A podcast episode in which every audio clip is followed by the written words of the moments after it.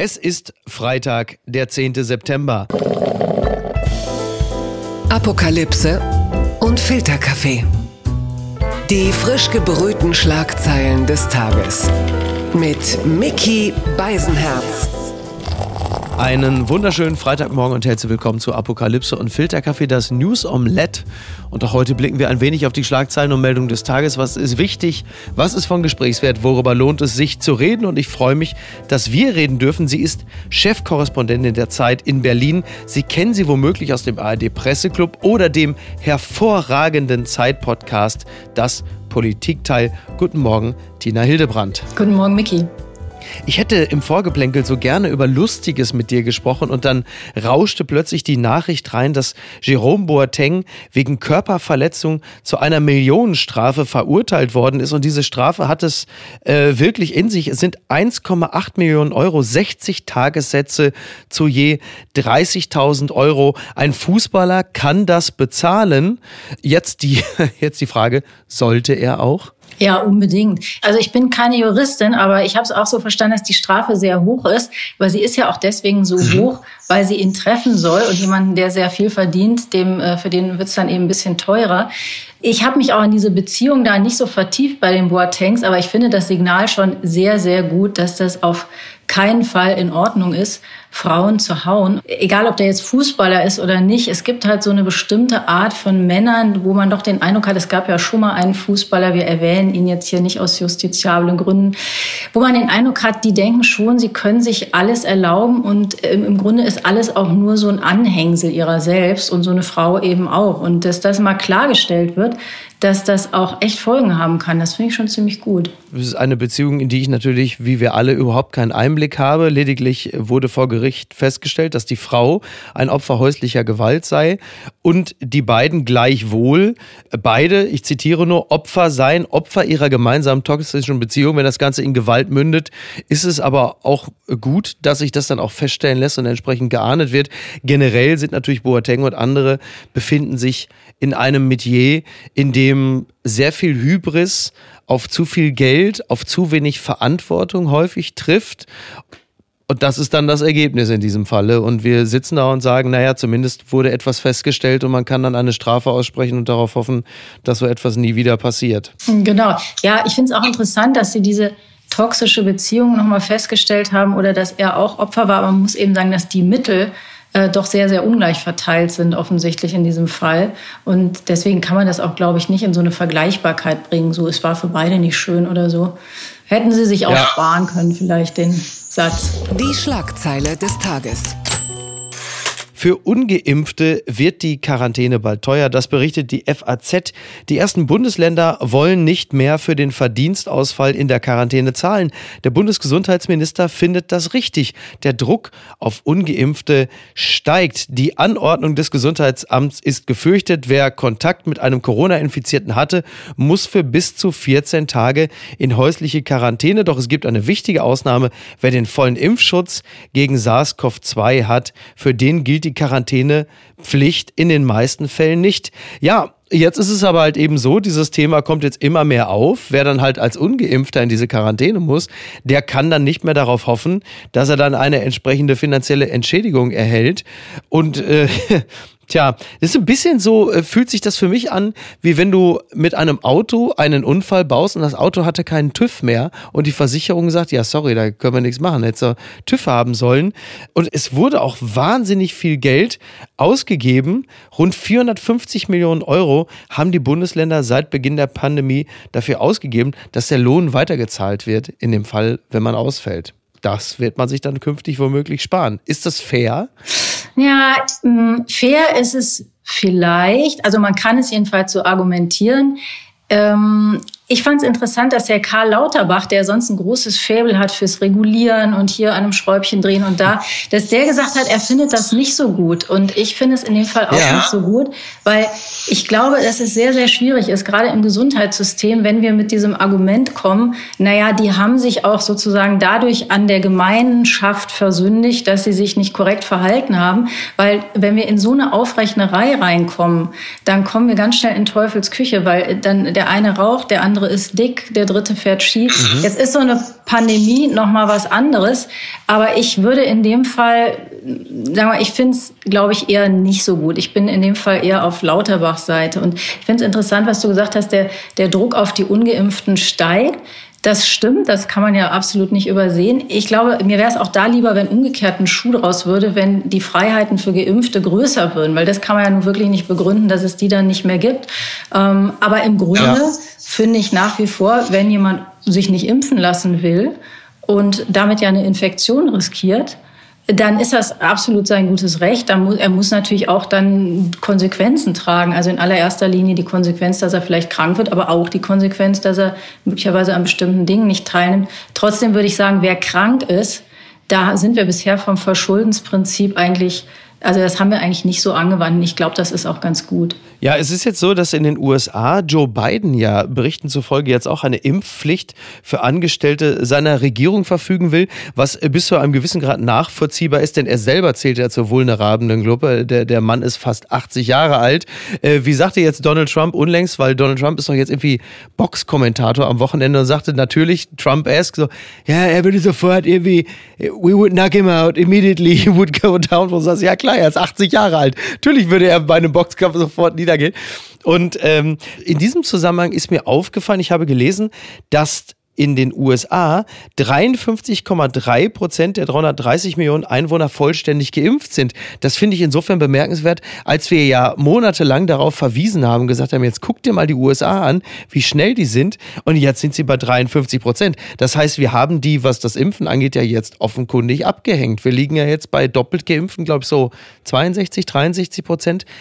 Einfach geimpfte 75 Prozent, was mich insofern ein bisschen optimistisch stimmt. Denn die 75 Prozent einfach geimpften, die haben es ja vermutlich auch darauf angelegt, doppelt geimpft zu sein. Das heißt, für die gilt auch diese ganze Geschichte, dass sie die Nachteile in Kauf nehmen müssen, vermutlich bald ja auch nicht mehr. Ja, wenn, wenn sie sich zum zweiten Termin aufraffen. Es gibt ja doch anscheinend einige, die das dann irgendwie vergessen oder so, oder dann kommt was dazwischen. Ja. Erst hatten wir, haben wir alle gesagt, Impfdesaster, dann war es doch nicht so ein Desaster, dann waren wir sogar zwischendurch mal ziemlich gut. Aber jetzt kommen wir wieder so ein bisschen ins mhm. Hintertreffen mhm. im Vergleich bei diesen, bei den Zahlen der, der, der Neuimpfung. Also Fakt ist, ich glaube, andere Länder haben ein bisschen mehr getan, äh, ein bisschen mehr kreative Energie walten lassen, wie man die Leute noch zum Impfen kriegen kann. Wir haben einfach so ein bisschen ja. Deutsch. Ne? Wir haben den Impfstoff irgendwie bei, parat gestellt und gesagt, so, hier ist der Impfstoff, jetzt könnt ihr euch den holen. Äh, man kann das auch verstehen. Es führt nur unter Umständen halt nicht zu den gewünschten Ergebnissen dann. Ja, vielleicht das als kleiner Anreiz. Also in Dänemark ist es so, die leisten sich ab dem 10. September das Ende aller Corona-Maßnahmen und dort sind äh, 73 Prozent vollständig geimpft. Das heißt, vor allen Dingen die Alten, also alle über 50 sind vollständig geschützt und dort sagt man in Dänemark, ja, das reicht. Die Inzidenz liegt auch niedriger als bei uns und das ist ja eine ganz positiv stimmende Perspektive, dass man sieht, okay, also ab diesem Prozentsatz, die haben ja nun schließlich auch die Delta-Variante, ist ja nicht so, als würde sich das alleine auf Deutschland beschränken, mitnichten. Und da sagen die, nö, das ist für uns ausreichend. Also da sollten wir dann doch auch wenigstens hinkommen. Ja, wobei ich weiß nicht genau, woran es liegt, ehrlich gesagt, aber die sind natürlich auch kleiner. Also es ist natürlich immer mhm. leichter in einem kleineren Land das zu organisieren. Vielleicht liegt es daran. Vielleicht sind die Dänen aber auch einfach impffreundlicher. Das Kleingedruckte. Und das nur mal so als kleine Relation. Die BBC meldet, Vietnam man gets five years in jail for spreading COVID. Vietnamese man has been sentenced to jail for five years for flouting COVID-19 rules and spreading the virus.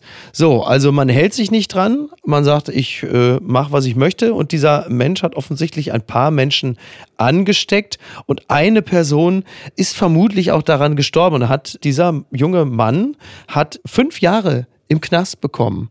Also das kann man sich vielleicht auch einfach mal so als Information mitnehmen, wenn man demnächst wieder vor der Volksbühne gegen die Corona-Maßnahmen demonstriert oder so es könnte. Also ich, ich will jetzt nicht von Diktatur sprechen, aber die Strafe ist schon durchaus drakonisch im Vergleich äh, zu dem, was man hier kriegt, wenn das Ordnungsamt vorbeifährt und sagt, so geht's aber nicht. Hat er das denn extra gemacht? Das ist mir nicht ganz klar bei dem Fall. Also er hat schon gelogen bei einer Gesundheitsauskunft, aber es war jetzt, glaube ich, nicht im Sinne von, ich gehe jetzt los und will jetzt bewusst Leute anstecken. Es war, glaube ich, eher so eine, eine Nachlässigkeit. Mhm. So. Also schon eine Täuschung, klar, weil du gibst natürlich eine Gesundheitsinformation, füllst du aus und spätestens da hast du natürlich die Möglichkeit, dann äh, alles Wer macht das nicht? Ne? Also ich meine, wenn du beim Arzt gefragt wirst, trinken Sie, rauchen Sie nie regelmäßig, dann sagt auch der eine oder andere mal nie. Naja, ja, absolut. Nur beim Trinken und Rauchen steckt man natürlich nicht gleich andere Leute an. Ne? Da sind wir wieder bei diesem Beispiel mit dem Anschnallen und dem Rasen und alle. Bei der Gelegenheit, was ist der dümmste Corona-Vergleich, den du bislang hören musstest in dem Zusammenhang? Es wurden ja wahnsinnig viele Bilder aufgemacht in den letzten Monaten. Mir fällt mir jetzt eigentlich ehrlich gesagt gar keiner ein. Immer der Grippe-Vergleich den fand ich mhm. am Anfang auch gar nicht so dumm, aber dann haben wir alle viel dazugelernt, ich auch. Und dann äh, ist natürlich klar geworden, dass der nicht trifft. Aber sonst, nee, sag mal, was meinst du jetzt? Ich habe keinen. Ich habe tatsächlich jetzt auch keinen parat, der fiel mir jetzt gerade ein. Der schrecklichste ist natürlich immer die, der Verweis auf die NS-Diktatur, ist ja völlig klar. Absurd. Mhm. Das ist ja sowieso absurd, wobei ich den, äh, den Grippe-Vergleich, der ist insofern mittlerweile wieder stimmig, allerdings nur auf Basis dessen, dass alle geimpft sind. Wenn alle geimpft sind, kannst du auf dieser Basis den Grippevergleich wieder ziehen, weil dann, wenn es dich als Geimpfter erwischt, das kann ja durchaus passieren, dann ist es in etwa wie eine Grippe oder eine schwere Erkältung. Aber halt eben auch nur dann. Also das, da muss man jetzt äh, sagen wir, Corona ist wie eine Grippe, aber mit Sternchen versehen und sagen, für doppelt Geimpfte. Ja. Na, wir wollen es einfach nicht bekommen. Blattgold. Mutmaßliche Strafvereitlung von Zoll-Spezialeinheit. Razzia im Finanzministerium, das berichtet der Spiegel. Eine Spezialeinheit des Zolls soll der Polizei Hinweise auf Geldwäsche vorenthalten haben.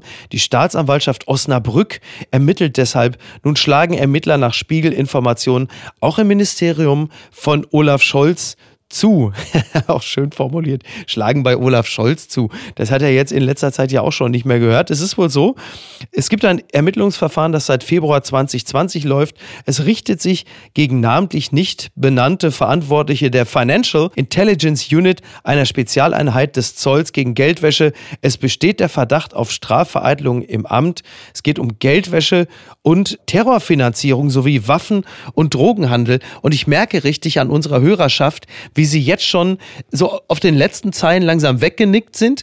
Und erst in dem Moment, als es um Terrorfinanzierung, Waffen- und Drogenhandel nochmal kurz aufschrecken, weil sie sagten, das klingt wie eine Netflix-Serie, aber wir merken schon, es ist dramatisch, aber irgendwie auch so, äh, oder? Äh, ich glaube, die meisten sind überrascht, dass wir überhaupt so cool klingende Behörden wie eine Financial Intelligence Unit, die FIU haben. eigentlich schön, ne? Ja, eigentlich schön, genau. Die hat Wolfgang Schäuble ins Finanzministerium geholt. Die war eigentlich mal dem BKA unterstellt. Er hat sie ins Finanzministerium geholt und die galt eigentlich von Anfang an ähm, als stark überfordert. Also die Opposition sagt die ganze Zeit schon, die können nichts. Das wäre eben auch mhm. eine Frage, ist das eigentlich Absicht oder ist es einfach so, dass die nicht gut arbeiten? Das weiß man irgendwie noch nicht. Auf jeden Fall ist es doof für Olaf Scholz, weil die Materie ist kompliziert, aber Razzia im Bundesfinanzministerium, das versteht jeder.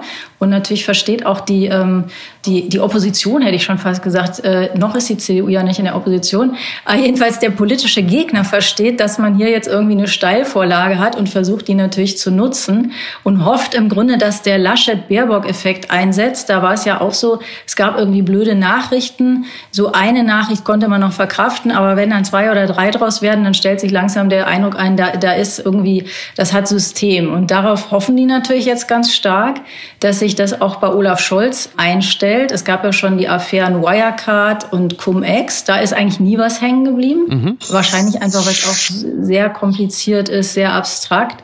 Und ja, deswegen genau, ja. Sache wie Razzia ist irgendwie sehr konkret, da kann sich jeder was drunter vorstellen. Es ist schwer zu sagen, ob da was an ihm hängen bleibt. Ich vermute mal eher nicht, aber man kann sich da auch täuschen. Aus Erfahrung jetzt der letzten Wochen und Monate, ja. Ja, weil es einfach ja, ja. wieder so also, super kompliziert ist auch. Also was heißt kompliziert? Es ist genau. irgendwie weit weg, es ist kompliziert, so ja, Geld ist auch nicht sexy wirklich. Ja. Ja, absolut. Ähm, klar, so dubiose Geldflüsse könnten dann so A-Weiler-mäßig eben irgendwann dann schon auch nochmal die sicher geglaubte Kanzlerschaft wegreißen. Aber man merkt es ja auch schon, wenn man die Meldung vorliest. Es ist halt wahnsinnig komplex und am Ende scholzt äh, das Ganze einfach. Wobei, ähm, wenn man sagt, er scholzt es weg, du hast ihn ja vermutlich zuletzt ja auch im Bundestag beobachtet. Scholz wurde ja lange so als, als Merkel-Kopist bezeichnet, weil er so rummerkelt. Mittlerweile habe ich das Gefühl, Scholz merkelt mehr als Merkel selbst. Die war ja zuletzt im Bundestag und sagte, mein Gott, ist das eine Aufregung hier und war sehr emotional für ihre Verhältnisse. Und Scholz völlig ungerührt fängt auch noch an, der Bundeskanzlerin zu danken für die gute Arbeit. Also völlig abgezockt, wo du sagst, also Donnerwetter. Also der hat es und deswegen fürchte ich, oder ich meine, mir kann es ja egal sein, für, aber im Sinne von Olaf Scholz oder dem gegnerischen Lager, es wird wahrscheinlich nicht allzu sehr verfangen. Es sei denn, es gibt etwas richtig Konkretes. Das stimmt. Langsam wird es ja sogar der Merkel zu viel, mit der, also wie der Scholz sich da an sie ranmanzt. Der hat ja jetzt schon versucht, ihn abzuschütteln, aber es klappt einfach nicht. Ne? Also er macht, er macht das irgendwie immer weiter. Er hat ja jetzt, das finde ich irgendwie, das gefällt mir schon auch, er hat jetzt ein Wahlplakat direkt vor Armin Laschets Amtssitz aufgestellt. Da drauf steht, äh, Kanzler Scholz macht wieder irgendwas, macht sichere Renten oder schafft Arbeitsplätze oder so. Also er ist komplett schmerzfrei eigentlich. Da kommen wir direkt hier hin. Die unbequeme Meinung.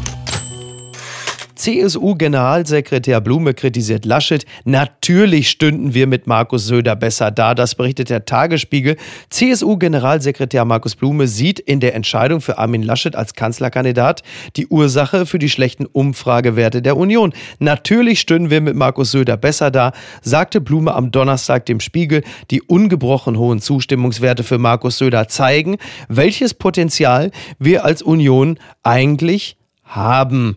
So, naja, also äh, ist es jetzt schon das Rückzugsgefecht seitens der CSU, die in Bayern ja auch jetzt nicht gerade erfolgreich performen? Äh, anders ist das doch alles nicht mehr zu erklären, oder? Nee, das stimmt. Also das ist schon einmal ein neues Ausmaß an Illoyalität, so zweieinhalb Wochen vor der Wahl, sowas zu sagen. Und wenn man im Moment mit Unionsleuten spricht, dann erst gab es sozusagen das große Heulen und Zähneklappern. Es haben alle auf den Army geschoben. Dann haben alle gesagt, wir versuchen jetzt um den rum zu arbeiten. Und jetzt fängt es schon so ein bisschen an, dass man sich für die Zeit danach präpariert. Und da werden jetzt eben auch die Schuldfragen schon mal geklärt. Ne? Also man geht jetzt mhm. schon mal auf Distanz, um klarzumachen, an, an uns hat es nicht gelegen. Es ist natürlich wahnsinnig äh, doof, weil sowas in einem Wahlkampf einfach nie funktioniert. Das war ja eigentlich die große Lehre aus dem großen CDU-CS-Streit um die Flüchtlinge, dass eigentlich Markus Söder selbst da erkannt hatte, das funktioniert nicht, das fällt uns am Ende allen auf die Füße. Naja, und jetzt macht's der Blume. Also die, dieser letzte Auftritt bei äh, Bild, also ist ja nicht so, als wäre es Blume alleine, sondern Söder selbst, der ja nun in den letzten Wochen ja immer so getan hat, also mehr oder weniger erfolgreich so getan hat, als sei Armin Laschet natürlich der Kanzler für alle, hat jetzt aber auch komplett aufgegeben. Also bei Bild TV wurde er ja gefragt, Armin Laschet wird Kanzler und dann Söder so eine Millisekunde Kunstpause und dann, klar, ja. und guckte auf eine Art, du hast halt wirklich gemerkt, du fragst dich auch mittlerweile, ist das jetzt noch irgendwie ehrliche Unterstützung oder schon Störung der Totenruhe äh, der CDU? Weil das ist natürlich offenkundig, dass da gerade einer mit Karacho vom toten Pferd abgesprungen ist und gesagt hat, Leute, macht euren Scheiß alleine. Ich stelle mich doch nicht wie Comical Ali damals in Bagdad hin und erzähle den Leuten, dass wir hier gewinnen, während im Hintergrund schon allen klar, da, da knallen schon die Korken im Willy Brandt-Haus. Und das hat man natürlich an dieser Stelle auch über überdeutlich gemerkt. Aber wahr ist ja nun auch, dass, wie du gerade richtig sagtest, dass die CSU natürlich auch ihren Anteil daran hat, dass sie so schlecht performen, weil sie niemals glaubwürdig so getan haben, und darum geht es ja in der Politik ja nur in erster Linie um die Verkaufe, dass man mit Armin Laschet einen guten äh, Kandidaten hat. Äh, absolut, das schafft auch der Söder, glaube ich, einfach nicht, sich hinzustellen und wirklich zu sagen, der wäre der Bessere gewesen. Das ist ihm, glaube ich, irgendwie, es ist ihm unmöglich auf in jeder erdenklichen Art und Weise. Das kriegt er irgendwie ja. nicht hin. Ja. Ja, ja, diese Strategie der Union ist ja, ich vergleiche das mit so einem Autohaus. Das ist ja deren Strategie. Die stehen im Autohaus und sagen, also wenn ihr Autos der Konkurrenz kauft, die fahren alle gegen den Baum. Und jetzt kommt mit Blume dann der Verkäufer Nummer zwei um die Ecke und sagt, aber übrigens bei unseren Autos ist der Lenker kaputt. Wo du sagst, wer soll denn jetzt noch irgendwie sich, und das ist doch, das haben wir jetzt ein paar Mal auch schon festgestellt, sind wir grundsätzlich nicht in der Lage, dass wir eine Partei haben, die auch begeistern kann für Ideen. Andererseits, das ist ja vielleicht auch ein bisschen unfair Annalena Baerbock gegenüber, weil die es ja noch am ehesten versucht zu sagen, wir stehen für Zukunft, wir haben eine Vision, wir wollen alle mitnehmen, aber so richtig hören möchte diese Botschaft ja auch nicht jeder. Nee, das ist eben aber die große Frage, woran es eigentlich liegt, dass die Grünen so eingegangen sind. Liegt das jetzt wirklich an Annalena Baerbock und ihrer doch so ein bisschen pannenhaft gestarteten Kandidatur? Oder liegt es böser Verdacht vielleicht auch daran, dass das Thema Umwelt dann allen abstrakt super wichtig ist, aber eben mhm. dann doch nicht den Unterschied macht, wenn man sich fragt, was wähle ich, wo mache ich denn jetzt in der Wahlkabine mein Kreuz und was bin ich denn jetzt bereit ähm, dafür zu machen. Ich meine, Politik ist ja immer eine Frage von Priorisierung. Deswegen sind immer diese Umfragen, ja. äh, so und so viel wünschen sich das, die sind eigentlich total nichtssagend, weil wir alle wünschen uns ja immer was und wünschen uns aber auch ganz viele andere Sachen. Und erst, wenn man sich zwischen dem einen oder den anderen, äh, anderen entscheiden muss, dann kommt es eigentlich erst zum Schwur. Deswegen finde ich immer auch so, es ist egal, um welches Thema es geht. Es gibt auch immer so und so viele Deutsche würden gerne äh, Organe spenden, würden, aber sie tun es halt nicht. Ähm, ja, und dass sie es ja. nicht tun, ist dann auch eine Entscheidung. Das ist eine Entscheidung, etwas nicht zu tun. Ja, also das weiß man nicht genau, woran das hier in dem Fall Baerbock liegt. Ob es wirklich nur an der Anführungszeichen falschen Kandidatin liegt. Ja, ich bin da auf einer ähnlichen Spur wie du. Ich glaube auch, dass das, also es ist natürlich eine Mischung aus, aus beiden Dingen, aber ich glaube auch, das ist übrigens auch derselbe Grund, warum ich glaube, dass die CDU am Ende deutlich besser performen wird, als sie in den Umfragen dastehen, weil die Leute natürlich derzeit, glaube ich, auch manchmal ein bisschen Spaß daran haben, zu sagen, ich will auch SPD, weil sie sich jetzt auch an diesem kollektiven Ereignis, die CDU-Scheiße in Umfragen ab, glaube ich, auch beteiligen wollen. Das ja auch so, hat ja auch so eine Art Event-Charakter. Bei den Grünen wiederum ist es meines Erachtens auch so, dass einige halt eben wenn es dann hart auf hart kommt, wie du richtig sagst, diesen Preis dann, und das ist ja in dem Falle ja nun auch wirklich ein Preis, den man zahlen muss, nicht bezahlen wollen. Ich vergleiche das manchmal ganz gerne mit so Situationen bei Twitter, sind ja alle auch gut und gerecht und, und setzen sich für das Richtige ein. Und wenn du mal bei Twitter einen Spendenaufruf teilst, beispielsweise, wo es darum geht, via PayPal ein paar Euro zu spenden, dann ist aber so wenig Action da los. Und da siehst du es schon. Hast du gemacht? Ja, ja, das habe ich schon gemacht. Immer wieder mal. Ne? Es gibt ja immer mal was. Und du merkst natürlich, vorher sagen die Leute, da muss man noch was tun, da müssen wir alle und was nicht alles. Und sobald du mal konkret einen Spendenaufruf teilst, wo es darum geht, mit zwei Klicks irgendwie 10, 20, 50 Euro zu spenden, dann zieht aber durch das Dorf Twitter wirklich dieses Büschel, wo du sagst, da ist also vor dem Saloon wenig los. Schon im Kleinen geht es damit ja schon los. Wobei man sagen muss, es trifft sich in dem Fall eben tatsächlich beides. Also ich glaube, bei den Grünen nimmt man schon an, dass sie wirklich viel von diesem Thema verstehen, aber alle ahnen, dass es schon auch eine Riesenkraft brauchen wird, um das dann durchzusetzen. Und da kommt es dann eben schon wieder auf die Person. Und ich glaube, ein Punkt, der schon bei Annalena Baerbock wirklich ein Problem war, und es hat mit den Plagiatsachen gar nichts zu tun, ist einfach ihre absolute ähm, nicht vorhandene Regierungserfahrung. Also sie hatte ja noch nie ein mhm. exekutives Amt und das kommt sicher auch dazu. Das hat mich überrascht. Wir bleiben noch mal in dem Bereich. Kurz warnt vor Linksbündnis in Europa, würde Deutschland und Europa verändern. Das meldet das Redaktionsnetzwerk Deutschland. Österreichs Bundeskanzler Kurz hat vor einem Linksbündnis in Deutschland nach der Bundestagswahl gewarnt. Eine Linkskoalition würde ein anderes Deutschland und ein anderes Europa bedeuten, sagte Kurz am Donnerstag bei einer Vorstandssitzung der Europäischen Volkspartei. Zur Parteienfamilie EVP gehören die CDU, CSU sowie die österreichische ÖVP, zu der Kurz gehört. Also zunächst einmal muss man ja sagen, dass Deutschland und Europa verändert wird. Das ist, glaube ich, vielen gar nicht so un Unrecht. Deswegen treten die Parteien in Deutschland ja teilweise an. Uiuiui, Wahlen könnten was ja. verändern. Das ist ja irgendwie äh, Wahnsinn. absolut ja. skandalös. Man merkt die Absicht und ist verstimmt. Also man ist nicht verstimmt, man ist eigentlich eher amüsiert, ne? weil es ist natürlich extrem ja, durch scheinbar. Und es ist ja auch gar nicht so, dass diese rot-rot-grüne oder rot-grün-rote Koalition so wahnsinnig dicht mhm. vor der Tür steht. Das macht ja, ja, deswegen, deswegen sehen ja diese ganzen ähm, rote Socken-Kampagnen, die jetzt eben auch aus Österreich, deswegen sehen die ja auch wirklich doch eher nach Verzweiflung aus. Ja. Ja, vor allen Dingen, wenn jetzt die, also äh, von mir aus kann man ja gerne die CDU wählen, ich bin ja kein CDU-Hasser, aber wenn die jetzt sogar schon kurz ranziehen, so als Leumund-Zeugen, der dann sagen soll, wie eine stabile Regierung geht, dann ist aber, dann riecht die Verzweiflung aber wirklich. Und sagt, herzlichen Glückwunsch, habt euch aber wirklich euren besten Mann geholt, nachdem die arme Merkel schon Werbung für die CDU machen musste. Und wir haben ja nun in den letzten 16 Jahren ja völlig vergessen, dass Merkel übrigens auch, wobei Merkel selber hat sie ja zwischenzeitlich auch schon vergessen, dass sie in der CDU ist, aber wieder, ne? Also ja, ja, ja, ja. Das war für viele ja eine bittere Enttäuschung, als sie plötzlich festgestellt haben, huch, Merkel gehört ja zur CDU. Man hat die ja so abgekoppelt schon davon gesehen und stellt plötzlich fest, nein, sie ist schon auch noch Teil dieser teilweise ja dämonisierten Partei. Und jetzt steht halt kurz da und sagt, um Gottes Willen, Leute, ihr wollt doch bitte kein anderes Europa. Gerade diese EU ist doch ein absolutes Erfolgsmodell und mit Che Guevara Scholz könnte sich das alles ändern. Ja, Ja, fällt schwer zu glauben, ne? Che Guevara, Scholz, auf jeden Fall. Mhm. Die Merkel hat ja genau gesagt, die CDU ist die Partei, der sie nahe steht, ne? Ja, ja. Oder sogar Mitglied ist oder so. Ja, das ist ihr aber erst später eingefallen, ne? Sie sagte, der ich nahe steht, oh ne, da bin ich ja sogar noch Mitglied. Also man merkte, sie ist schon da ganz schön weit weg von dieser Partei und nur ab und zu, wenn es also im, wenn sie im Wahlkampf plötzlich merkt, die rutschen mir ja gerade unter 20, muss ich vielleicht doch mal einen Ton sagen. Eigentlich nett von ihr. Eigentlich nett von ihr. Aber die CDU hat auch einiges für Merkel getan, weil tatsächlich das hat mein Kollege Stefan Lebert neulich geschrieben, hat natürlich Merkel auch davon gelebt, dass man immer dachte, die Merkel, die ist wahnsinnig schlau, wenn sie nur diese Partei nicht am Bein hätte, mhm. äh, diesen ja. Klotz am Bein. Und dann, also dann wäre alles noch viel toller. Also das hat natürlich auch ihren Ruhm irgendwo gemehrt. Sowas kann man sich nicht ausdenken. Es tut mir leid, Tina, ich zitiere nur. Pimmelgate. Jetzt äußert sich Innensenator Grote, das zitiert die Hamburger Morgenpost. Innensenator Andi Grote steht weiter im Fokus. Mittlerweile wird landesweit über das Pimmelgate berichtet.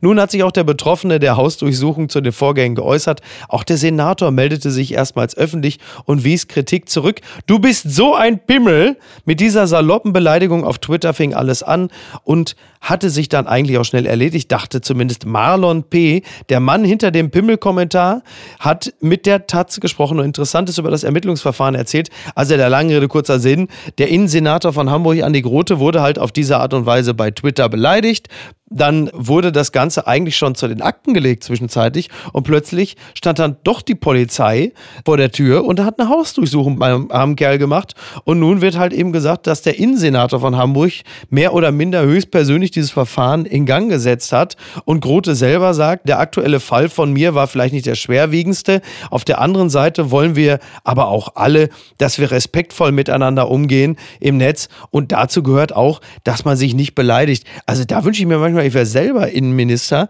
äh, oder Innensenator in dem Falle, was hätte ich teilweise den Leuten schon die Polizei auf den Hals? Renate Künast übrigens wäre, glaube ich, auch sehr dankbar gewesen für die Dinger, die die sich alle schon anhören musste, wenn sie da mal eine entsprechende juristische Handhabe gehabt hätte. Aber äh, sagen wir mal so, Andi Grote jedenfalls kennt jetzt den Streisand-Effekt. Was ist denn der Streisand-Effekt?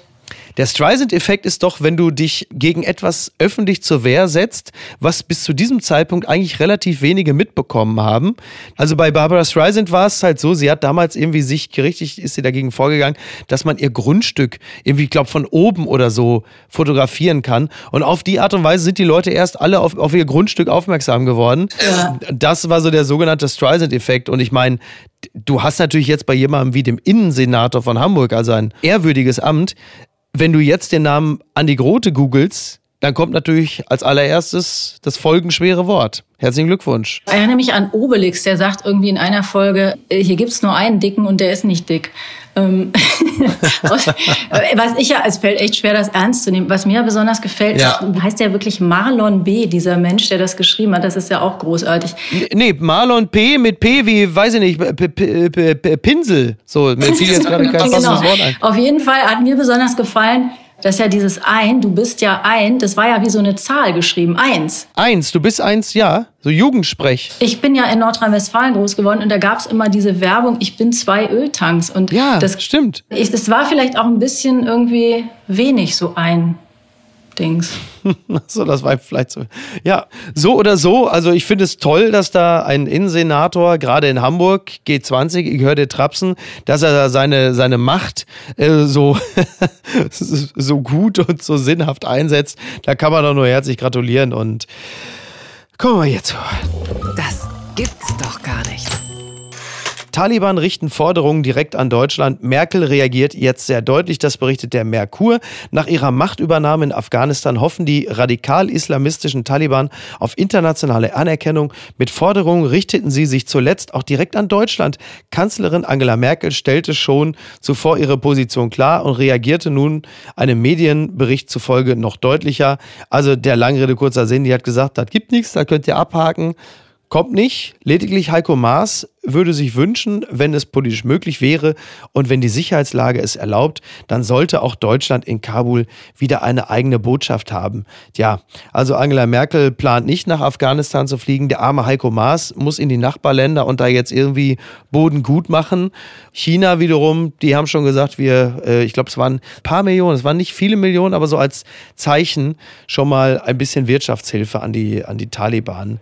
Und äh, wir sitzen hier alle und sagen, ja, herzlichen Glückwunsch. Das ist jetzt also der nächste strategische Partner. Ja, das ist schon echt richtig bitter, muss man sagen. Ich meine, das Problem ist ja, wir, wir ähm, wollen wir ja nach wie vor was von denen. Wir wollen ja weiterhin da Leute rausbringen, Leute nämlich, die für genau. uns gearbeitet haben. Also insofern sind wir leider überhaupt nicht in der Lage, Forderungen zu stellen. Das hat auch wiederum ein Kollege von mir, finde ich, sehr schön jetzt beschrieben. Wir, der Westen sozusagen, wir haben ja da verloren. Es ist ein bisschen ulkig, wenn man da verloren hat, dann so ja. schmählich da rausstolpert und dann anfängt, Bedingungen zu stellen. Und zwar die Bedingungen, die ja die Taliban nicht einhalten wollten, weshalb sie ja jetzt wieder dran sind und diese ganzen segensreichen Einführungen, die wir da bewerkstelligen wollten, nicht akzeptiert haben. Also das ist schon, also wenn es nicht so bitter und traurig wäre, dann wäre es schon fast, hätte es schon fast wieder was Komisches. Aber es ist leider wahnsinnig bitter. Und heute gab es ja Bilder. Jetzt fangen die da an, ähm, Journalisten genau. zusammenzuschlagen. Und ähm, die Bilder konnte man in Nachrichten sehen. Das ist schon echt ähm, hart. Die Journalisten haben über die protestierenden Frauen berichtet ne? und wurden dann wirklich aufs Heftigste geschlagen. Also man, genau das, was du sagst, die Bilder, die man sieht von, was weiß ich, Peitschen, Stockhiebe, und äh, diese Männer würden ja gerne ein Visum beantragen, um dann zum Beispiel nach Deutschland zu kommen oder so. Das können sie gar nicht, weil es gibt gar keine Botschaft. Also auch ein, ein absoluter Teufelskreis. Und äh, ja. Ja, und die ja. Frauen, es gibt ja jetzt da sozusagen eine neue Regierung in Anführungszeichen. Da haben sie das Frauenministerium, das es ja äh, vorher gab, abgeschafft. Stattdessen gibt es jetzt ein Ministerium zur Überwachung der Einhaltung der islamischen Tugenden und die Frauenverbände, die äh, waren auch und die Frauen, so wie die Kollegen das beschreiben, die wenigen, die noch da sind, sieht man ja auch immer, immer weniger auf der Straße. Unbegrenzte Unmöglichkeiten. Der erste Deal nach der Scheidung. Microsoft-Gründer setzt auf Hotels, das berichtet das Handelsblatt. Bill Gates investiert in Luxushotels für 2,2 Milliarden Dollar, kauft er die Mehrheit an der Hotelkette Four Seasons und setzt auf wohlhabende Touristen.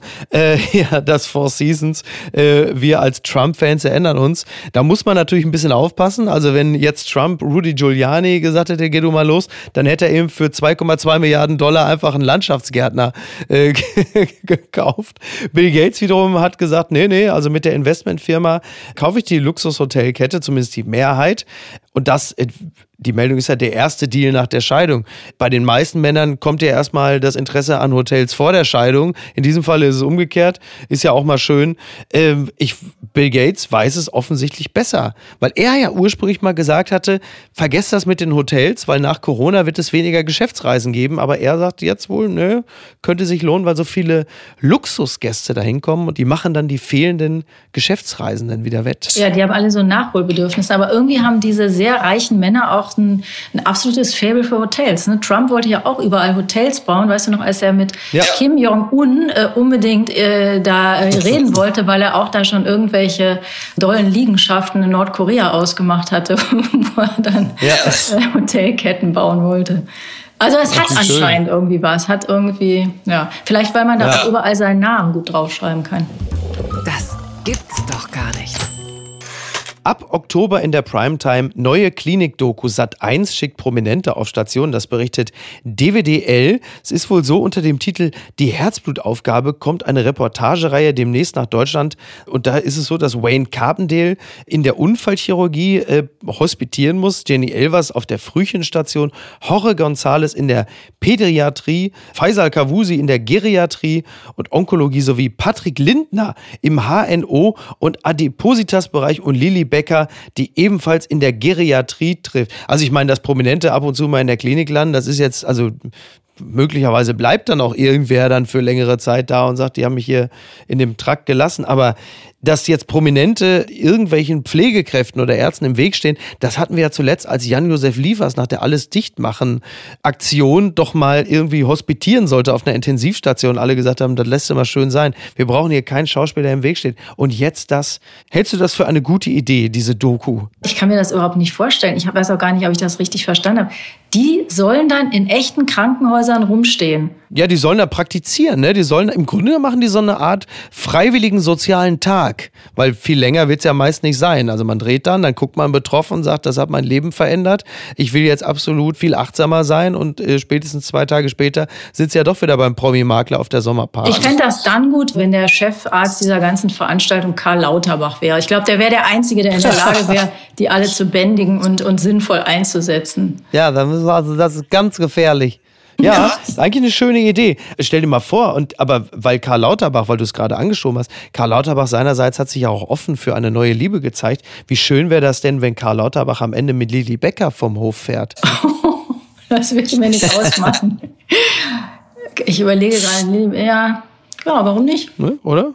Also da kann ich nur vorwarnen. Also das ist ganz gefährlich. Und teuer, glaube ich auch. ganz weit vorne.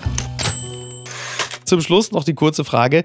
Kommt der nächste Streik? Das fragen jetzt die diversen Mediendienste, denn die Bahn möchte der GDL ein neues Angebot vorlegen bis zum Wochenende. Also jetzt ein neues und verbessertes Angebot.